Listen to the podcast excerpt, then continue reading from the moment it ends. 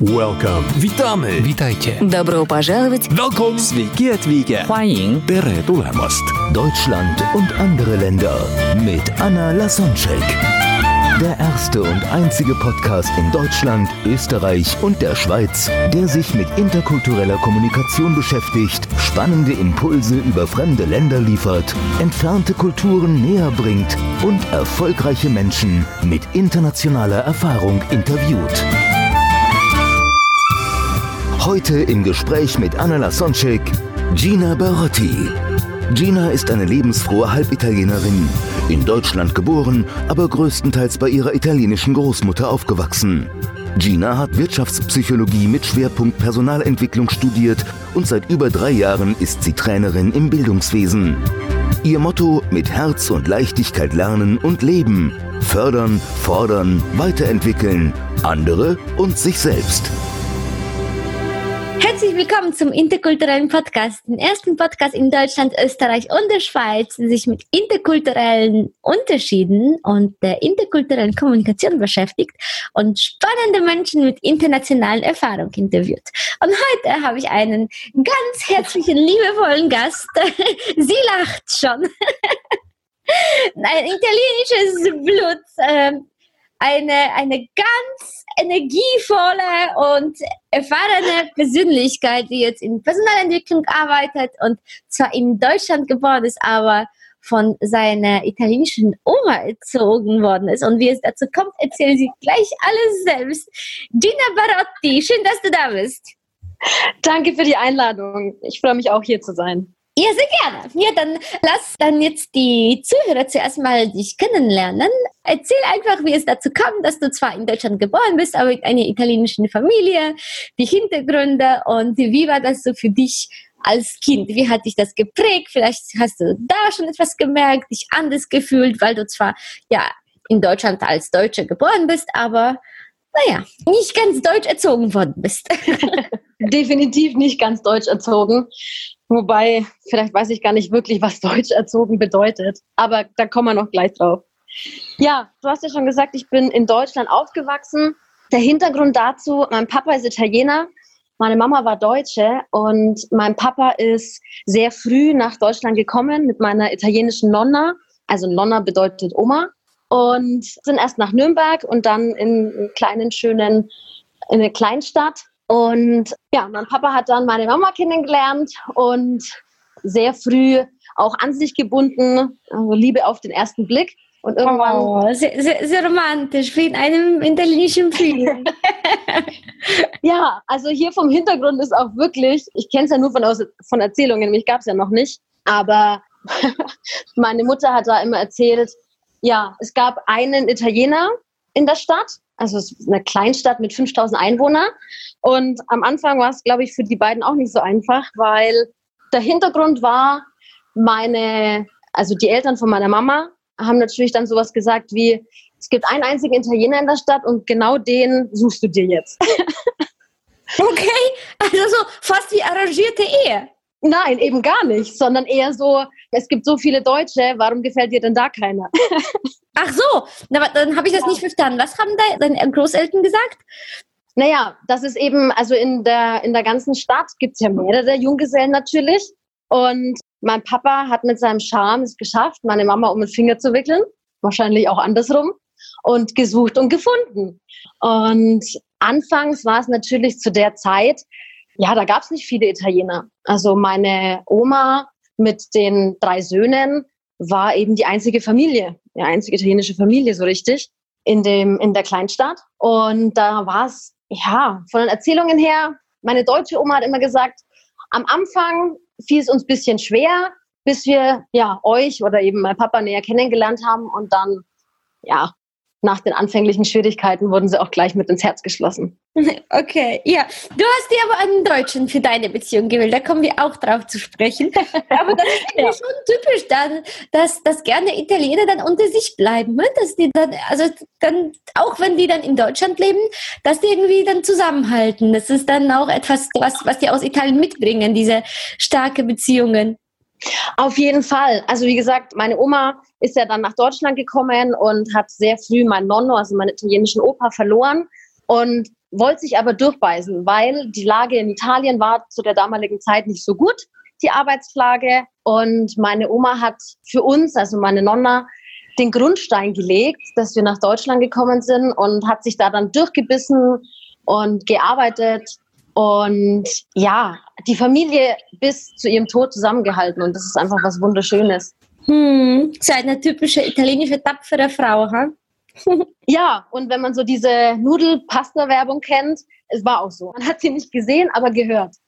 Ähm, so nicht ganz 1,45 groß und ja, ein bisschen stärker und Temperament ohne Ende.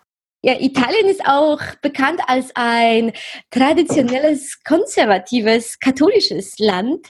Und von daher kann ich mir vorstellen, wenn du bei einer Oma, was dann noch eine Generation früher ist, und wir wissen ja, die Generationen nachher sind meistens lockerer drauf, dann gab es auch noch, noch heftigere Unterschiede. Äh, liege ich da richtig in der Annahme? Hast du da Stories dazu?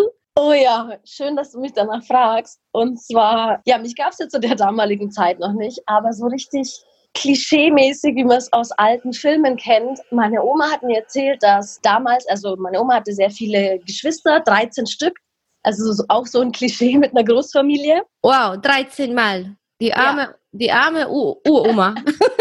Ja, eine, eine ich will das nicht bewerten, aber 13 Mal ein Kind zu gebären, äh, finde ich es schon, äh, ja, eine Leistung.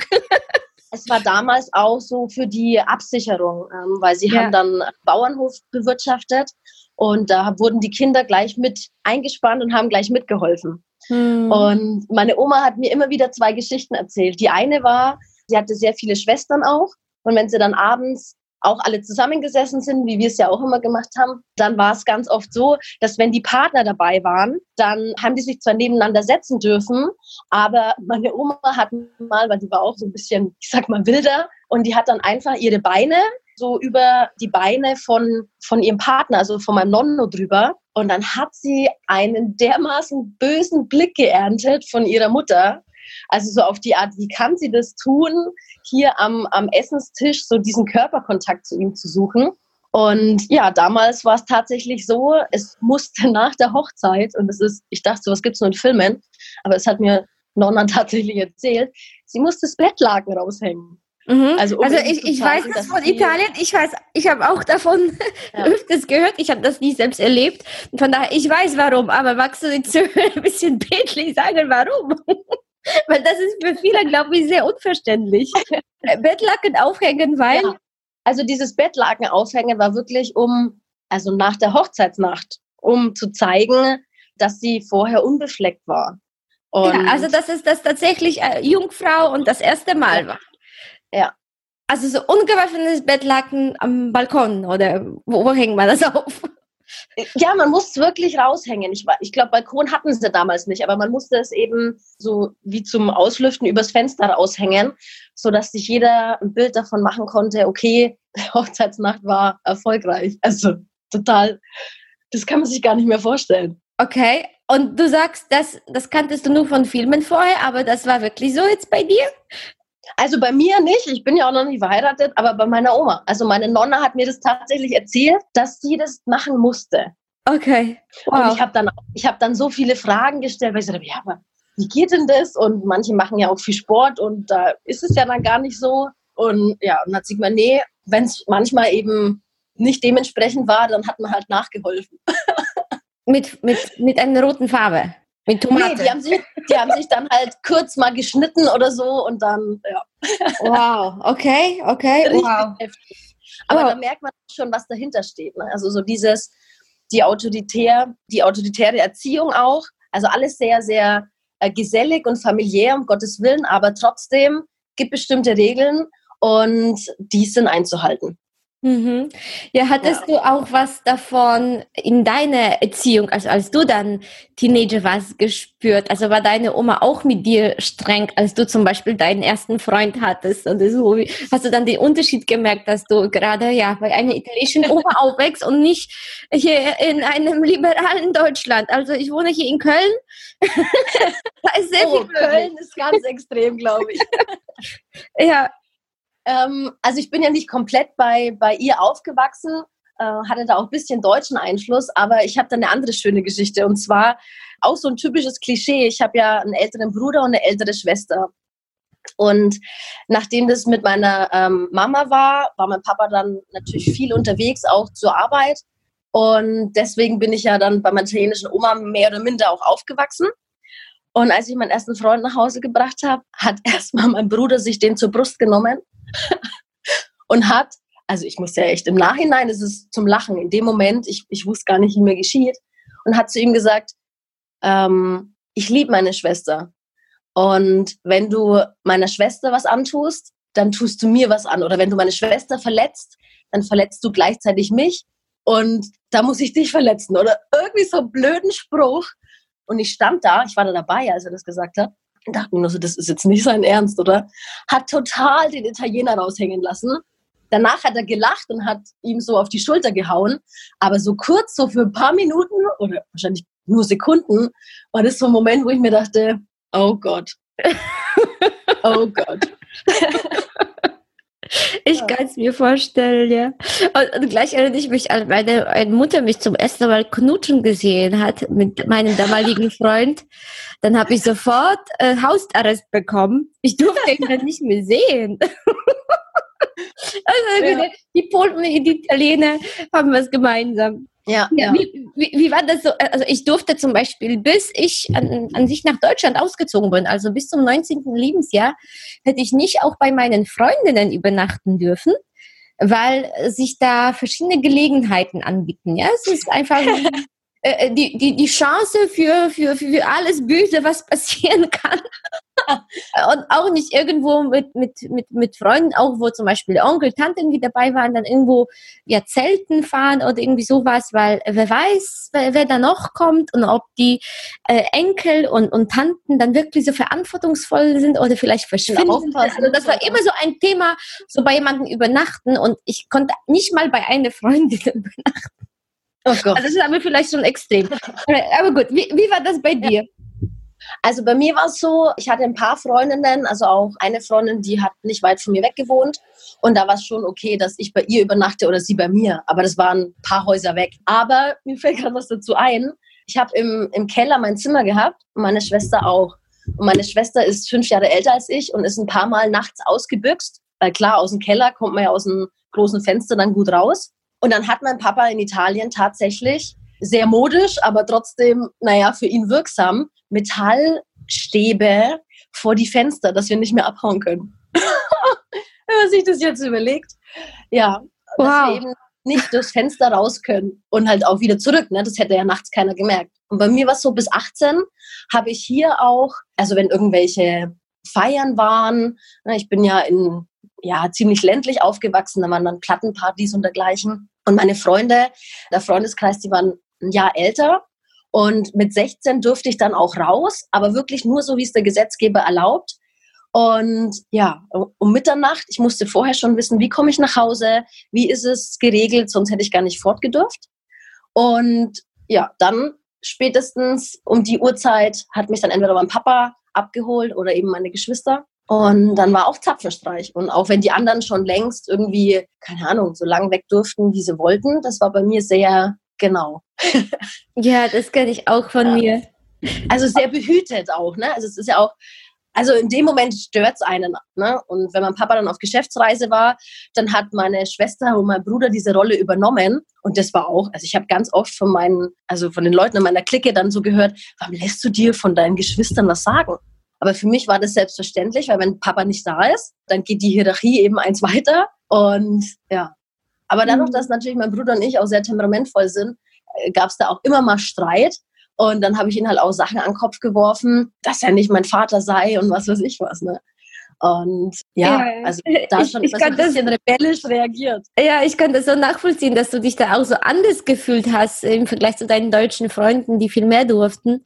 Ich kann mich auch erinnern, dass ich dann immer die Erste war, die nach Hause musste und da gab es einen äh, befreundeten so Taxifahrer von, von der Firma meines Vaters und mhm. er hat mich dann immer abgeholt Und ab und zu hat so meine Mutter so eine Überraschung gemacht, dass sie dann einfach mit dem Taxifahrer irgendwo in der Nacht dann mit schon dabei war, um zu Mhm. gucken, ob, ja, von wo ich da rauskomme, wie viele Menschen da gerade waren und solche Sachen.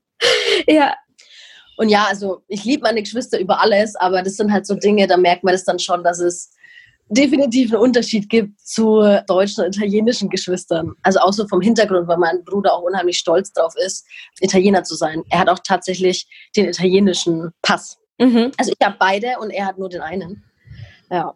Ja, meine Schwester hat dann eher so funktioniert das? Wie funktioniert das so für die, die das nicht wissen? Äh, das ist ja vielleicht verwirrend. Also ich habe auch beide Staatsangehörigkeiten, von wegen deutsche Minderheit damals in Polen und mein Vater ist an, äh, ja, zu, an dem Gebiet geboren, wo früher Deutschland war, als er geboren wurde, 44, noch vor dem Kriegsende. Und deswegen Mhm. ist das ziemlich einfach in, in meinem Fall und in deinem. Bei uns war es so, mein Bruder, das war damals eine Zeit, der musste sich entscheiden, weil er nur eine haben durfte. Und er hat sich dann für die italienische entschieden. Und ja, in der Zwischenzeit, bis ich 18 geworden bin, weil zwischen uns sind elf Jahre, hat sich dann noch mal einiges geändert und ich konnte mich jetzt entscheiden. Und ich habe tatsächlich beide. Also ich habe einen italienischen und einen deutschen Pass. Mhm. Also du konntest beide behalten, du musstest dich Ja. nicht zwischen den beiden entscheiden. Ja, schön. Ja gut, aber zurück zu den Stories. Du, du hast bestimmt noch Ja. was parat. Ja, weil ich ja vorhin das von meiner Nonna erzählt habe. Ich dachte dann immer, na ja, gut, meine Nonna ist schon älter und jetzt sind ja auch schon, also ich bin ja zwei Generationen danach und ist mit Sicherheit nicht mehr so. Und dann war ich ja äh, ein halbes Jahr in Italien und habe dann auch meinen damaligen Freund dort kennengelernt. Und da war es tatsächlich so, bei seinen Eltern in Sizilien, wir haben nicht in einem Zimmer schlafen dürfen, sondern ich habe in dem Zimmer mit seiner Schwester geschlafen, damit da ja nichts passiert. Okay, wie alt Und- warst du dort damals? Auf jeden, also da war ich volljährig. Wie alt war ich da? Wow, okay. Also mehr als Ja. 18. Ja, auf jeden Fall. Ich glaube 22 oder so. Ja. Genau, weil in Deutschland haben die 16, also sagt man so volljährig hat einen Personalausweis oder man darf Bier, Bier kaufen. Das ist in Polen alles ab 18 erst möglich. Mhm. In Italien auch, hm? volljährig ist 18. Ja. Ja, ist ja in Deutschland hier im Endeffekt auch. Und dass man hier dann auch alles tun kann. Aber in Italien ist es halt noch, also nicht ganz Italien, es war halt wirklich Sizilien jetzt im Süden. Ja, die waren so mega nett zu mir und alles gut. Aber das war schon was, da dürfte ich mich selber erstmal reinfinden. Ich kann mir das nicht vorstellen. Also mit 22 erwachsene Personen, teilweise schon mit Bachelor-Degree, du fährst irgendwo hin und, und, und dann plötzlich landest du mit der Schwester deines Freundes im Zimmer. Als erwachsene Frau praktisch ein, also sie ist ja eine fremde Frau für dich. Ja, ich kannte sie damals schon, ne? Und, und das war auch alles in Ordnung. Ich habe auch den Hintergrund verstanden, habe das auch respektiert. Aber es war einfach so, ja, Überraschend. unverständlich trotzdem, Ja. weil Ja. ähm, ich gedacht habe, okay, das Thema ist schon längst durch. Aber nee, da wird eben noch Wert drauf gelegt, auch gerade auf dieses römisch-katholische. Und da, darum war das auch überhaupt kein Thema. Also das stand dann auch gar nicht zur Diskussion. Okay, ja, wie, wie ging es dann weiter? Wie hast du dich dann als Kind gefühlt? Hast du gemerkt, dass wenn du dann zum Beispiel zu Familien von anderen deinen deutschen Freunden gegangen bist, dass da irgendetwas anderes abgeht? Hast du da schon etwas feststellen können, dass etwas anders verläuft, als auch wenn du damals wahrscheinlich das nicht verstanden hast, dass es an den kulturellen Unterschieden liegt, aber jetzt im Nachhinein kannst du es feststellen. Auf jeden Fall. Also ich war von Kind auf, natürlich da ich auch viel mitbekommen habe von meiner italienischen Nonna und es mir auch im Blut liegt, war ich von Kind auf jemand, der, naja, positiv formuliert, sehr redselig war. und also so dieses einfach mal quatschen und sich mit den Leuten unterhalten und schnell Kontakte knüpfen, das hatte ich als Kind schon. Und das war zum Teil in der Schule wirklich für die Lehrer echt schwer, mich da zu bremsen. Weil ich immer am Quatschen war. Ah, okay, ja, das, das, das Klassische. Ja, also ich muss fairerweise auch gestehen, in meinem Zeugnis stand dann mal sowas wie, den genauen Wortlaut wei- weiß ich nicht mehr, aber so in die Richtung, sie hatte stets einen Kommentar, auch wenn es nichts zu sagen gab oder irgendwie sowas. also nicht, nicht unbedingt so förderlich, aber ich war sehr sprachbegabt damals schon. Schön, schön. Ja, es, es gibt dann ein, ein, einen Lebensmoment in deiner Kindheit, was auch nicht so einfach war, aber was auch da die italienische Kultur und Mentalität gezeigt hat. Magst du, magst du darüber etwas erzählen? Ja, und zwar, du sprichst den Tod meiner Mama an. Genau. Meine Mama ist verstorben, da war ich, also es war kurz vor meinem neunten Geburtstag. Und ich bin fest davon überzeugt, dass wenn wir nicht ein so gut funktionierendes Familiennetz gehabt hätten, dann, ja, dann wären wir da nicht so gut durch. Weil es war natürlich ein, ein sehr immenser Einschnitt. Ich meine, ich war noch ein Kind, ich habe gar nicht kapiert, was da wirklich passiert ist. Und ja, dank meines Papas, meines Barbos, also das ist toskanischer Begriff für Papa, und meiner zwei Geschwister, aber eben auch zu der Familie, die so drumrum war, mit Onkels und Nonna und allem, haben wir es geschafft, auch da noch fester zusammenzuwachsen. Und wenn ich jemandem erzähle, dass ich meine Mama verloren habe, dann kommt ganz oft sowas wie, oh, du Arme. Und natürlich ist es nicht schön und natürlich wäre es schöner, wenn sie länger gelebt hätte. Aber das hat uns so zusammengeschweißt und das war für mich noch so ein Punkt, das habe ich erst im Nachhinein verstanden, der mir so Sicherheit gegeben hat, weil ich weiß, ich kann, egal was ist, mich immer auf meine Familie verlassen. Und das, sowas prägt einen einfach fürs Leben. Hm, so ein Grundvertrauen. Ne? In Deutschland haben wir ja. ja Sozialsystem und viele Versicherungen zur Absicherung. Und in Italien, auch vom Gesetz her, gibt es einfach nicht so viel Unterstützung. Und deswegen haben, glaube ich, Menschen gelernt, und das ist so das Natürlichste der Welt, dass sich Menschen einander helfen. Ja, und das habe ich für mich auch fest in meinem Wertesystem verankert.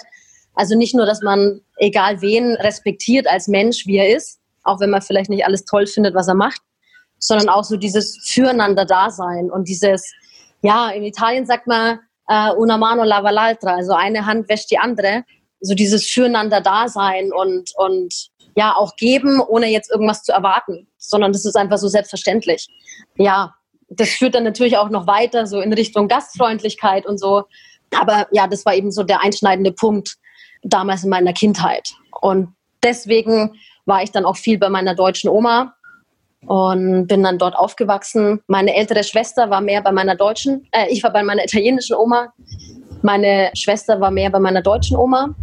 Und ja, also die ganze Familie war immer ähm, für mich da, auch die deutsche Seite. Aber gerade so von der Grundstruktur her, auch sowas mit, ach, Sonntag bei meiner Nonna essen, so der Klassiker. Mhm. Äh, auch wo meine Mama noch da war. Das war fest integriert bei uns. Sonntag 12 Uhr und vor 15 Uhr waren wir definitiv noch nicht vom Tisch. also das wurde so richtig ausgiebig zelebriert. Und klassischerweise lief immer der Fernseher, auch wenn keiner dem wirklich Beachtung geschenkt hat. Und meine Oma richtig groß aufgekocht, meine Nonna mit Pasta und Fleisch und Gemüse. Und dann gab es noch Nachtisch. Und um 15 Uhr gab es dann noch Kaffee und Kuchen. Und ja, das war Sonntag. Einfach Familientag, das Miteinander genießen an der schönen großen Tafel. Und das sind wundervolle Erinnerungen.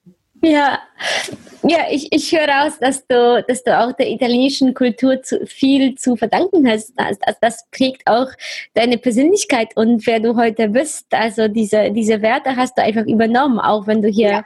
in Deutschland aufgewachsen bist. Was sind noch so Sachen, die du an der italienischen Kultur sehr schätzt? Was, was, wofür bist du so dankbar, dass du gerade ja noch die, die, die, diese, dieses, diesen italienischen Blut hast, auch wenn du hier natürlich in Deutschland als Deutsche geboren bist? Ja, also es ist auf jeden Fall auf der einen Seite so dieses Temperament, einfach lebendiger, also lebendiger klingt so komisch, ich glaube, du weißt, was ich meine, das mehr nach außen zu bringen und auch seine Emotionen nach außen tragen zu können. Oh ja, wenn ein Italiener sich freut, dann wissen das alle, wenn er traurig oder verärgert ist, wissen das auch alle. ja, also diese Emotionen auch am Arbeitsplatz zu zeigen, ist dann für Deutsche sehr, sehr verwunderlich, aber das ist dann in Italien gang und gäbe. Hä? Ja, ja, auf jeden Fall. Und neben dem eben Temperament zu haben, auf der anderen Seite hast mich ja nach, nach Werten gefragt oder was ich so mitgenommen habe. Und es ist definitiv neben dem, was ich schon angesprochen habe mit der Zusammengehörigkeit und dem Vertrauen, mm, ist es auch ja, wie soll ich es beschreiben, so diese Dolce Vita. Mhm. Also einfach zu sagen, ja, ich habe meine Sachen zu erledigen und es ist auch wichtig, aber ich schaue trotzdem auch, dass ich bei mir bleibe und dass, wenn ich dann mal Zeit für mich habe, es auch wirklich genieße. Und deswegen eben auch dieses ausgeprägte, sich Zeit fürs Essen nehmen. Mm, also dieses ja, Genuss im, im Vordergrund, mehr im Hier und Jetzt leben. Mhm. Und es ist auch Qualität. Also viele, viele Menschen träumen davon, dass die irgendwann, also wenn die dann ja pensioniert werden, dass die endlich mal Zeit haben und sich ausruhen. Und dabei machen sich die Menschen in Italien jetzt schon Zeit, ja. Die warten nicht bis dahin, verschieben nicht diesen Genuss auf irgendwann, ja. nie, nie später.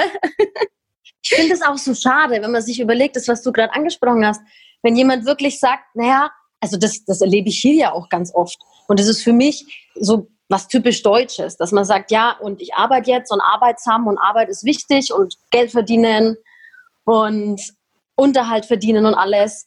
Und ja, wenn ich dann in Rente bin, dann gönne ich mir und dann sagen, träumen ja auch viele davon, ja, Haus am Meer und, und dies und das. Und wenn sie dann in Rente sind, haben sie vorher vielleicht gar nicht gut auf sich geachtet und werden sie dann krank. Und das sind eben so Punkte, wo ich sage, lieber jetzt gleich genießen, weil wer weiß, wie lange mir diese Gesundheit auch noch geschenkt ist. Ne? Das kann man ja nie wissen. Ja, und langsames Essen gehört dazu. Das Thema Achtsamkeit boomt in Deutschland. Ich glaube, in Italien brauchen die Menschen keine Achtsamkeitstrainings. Ja, obwohl es ist, hat sich auch schon stark verändert. Also ich habe okay. ja jetzt auch mitbekommen, ich war ein halbes Jahr in Italien und da habe ich so reinschnuppern dürfen in diese Arbeitswelt, in diese italienische. Und Arbeitszeiten sind da oftmals von Montag bis Samstag. Und das klingt jetzt ein bisschen makaber, aber am Schluss habe ich auch verstanden, wieso. Weil wirklich sich ganz gezielt viel Zeit fürs Mittagessen genommen wird. Also in Spanien heißt es Siesta und im Italienischen ist es eben eineinhalb Stunden Mittagspause. Und diese eineinhalb Stunden würden auch bis zur letzten Minute ausgekostet. Und dann zwischendurch immer mal wieder Espresso-Pausen. Ist es so vom Gesetz her, dass die Mittagspause eineinhalb Stunden dauert? Oder wie, wenn du sagst, dann die wird dann ja ausgekostet bis zur letzten Minute? Oder ist es dann unterschiedlich von Unternehmen zu Unternehmen? Das kann gut sein, dass es von Unternehmen zu Unternehmen unterschiedlich ist. Also die in dem Unternehmen, wo ich gearbeitet habe und die Italiener, die ich kenne, die nutzen einfach diese Mittagspause. Aber auch da hat sich natürlich in den letzten Jahren viel, viel getan, viel verändert. Und wenn dann die italienischen Unternehmen Kontakt haben natürlich zu internationalen Unternehmen, dann können die ja nicht einfach sagen, so, wir machen jetzt anderthalb Stunden Mittag und sind nicht erreichbar. Also das funktioniert natürlich dann auch nicht. Ja, Aber so von der Grund, von der Grundeinstellung her ist es doch noch verankert, dass sie sich da wirklich viel Zeit nehmen und auch runterfahren und Energie tanken.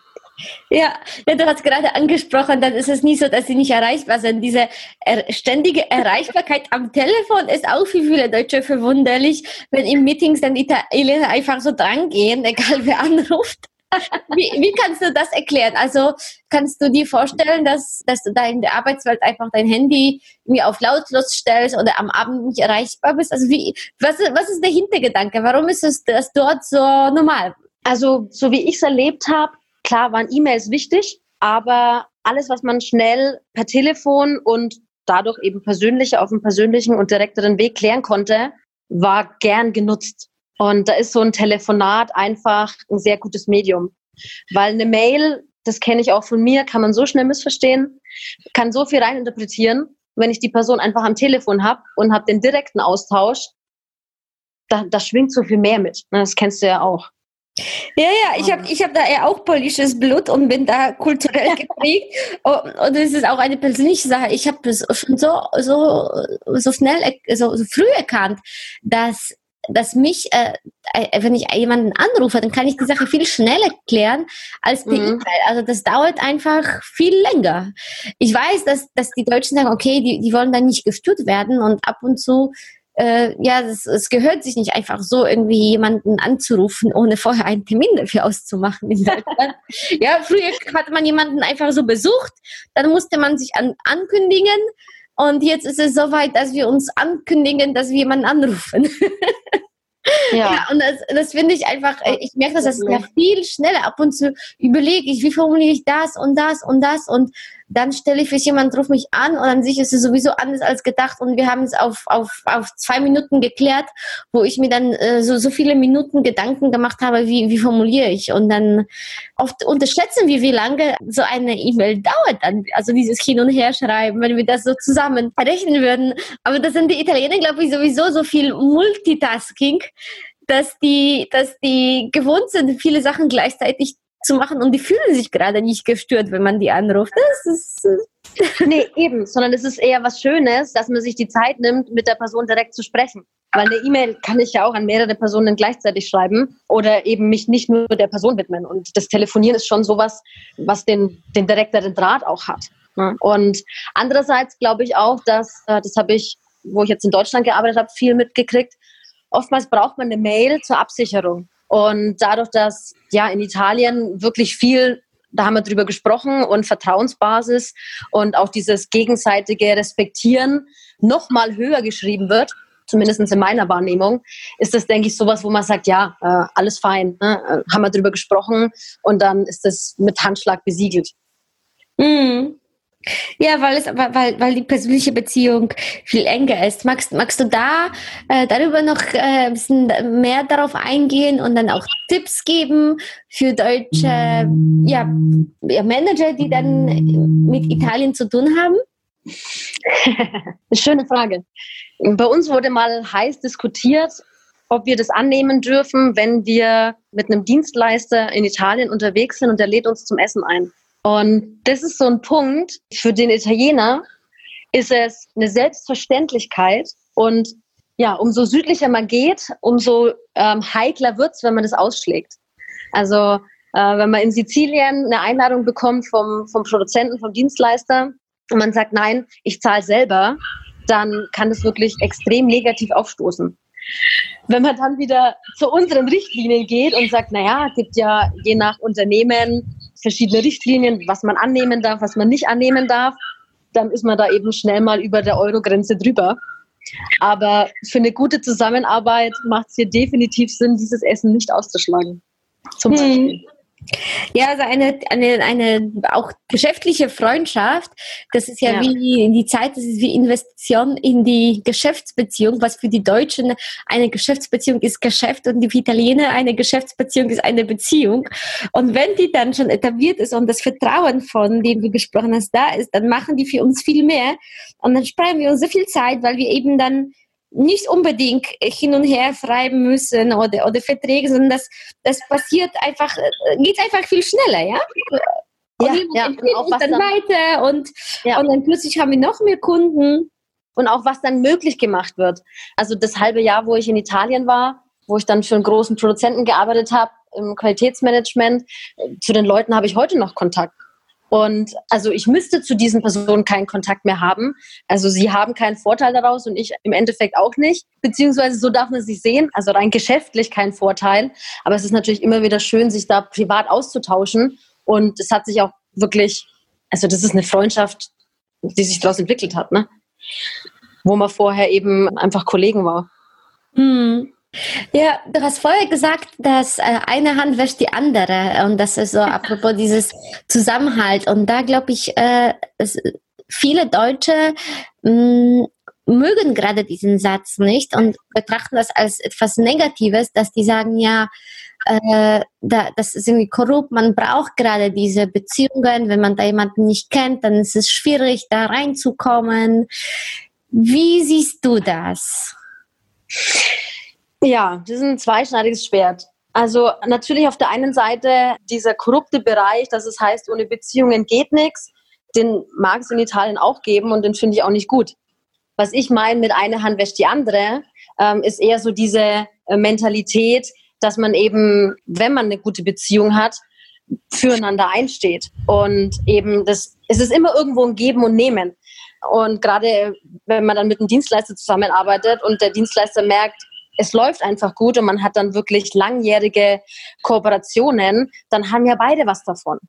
Und ich glaube, dieses eine Hand wäscht die andere ist wirklich dieses eine Win-Win-Situation schaffen. Und da geht es nicht darum, irgendwie in Richtung Korruption, du musst mich schmieren oder so, oder dann irgendwelche mafiösen Strukturen, sondern eher so dieses, wir haben beide was davon und dann wird es auch einfach und leicht und es ist selbstverständlich. So wie man, man die eigenen Kinder oder dem Ehepartner oder aus der engen Familie mit das Beste wünscht und gerne hilft, dort ist einfach dieser Bekanntenkreis und dieser Freundschaftskreis einfach viel weiter, ja, dass es mehr Menschen gibt, denen wir, denen wir einfach gerne zuliebe etwas tun, auch wenn wir das nicht müssen.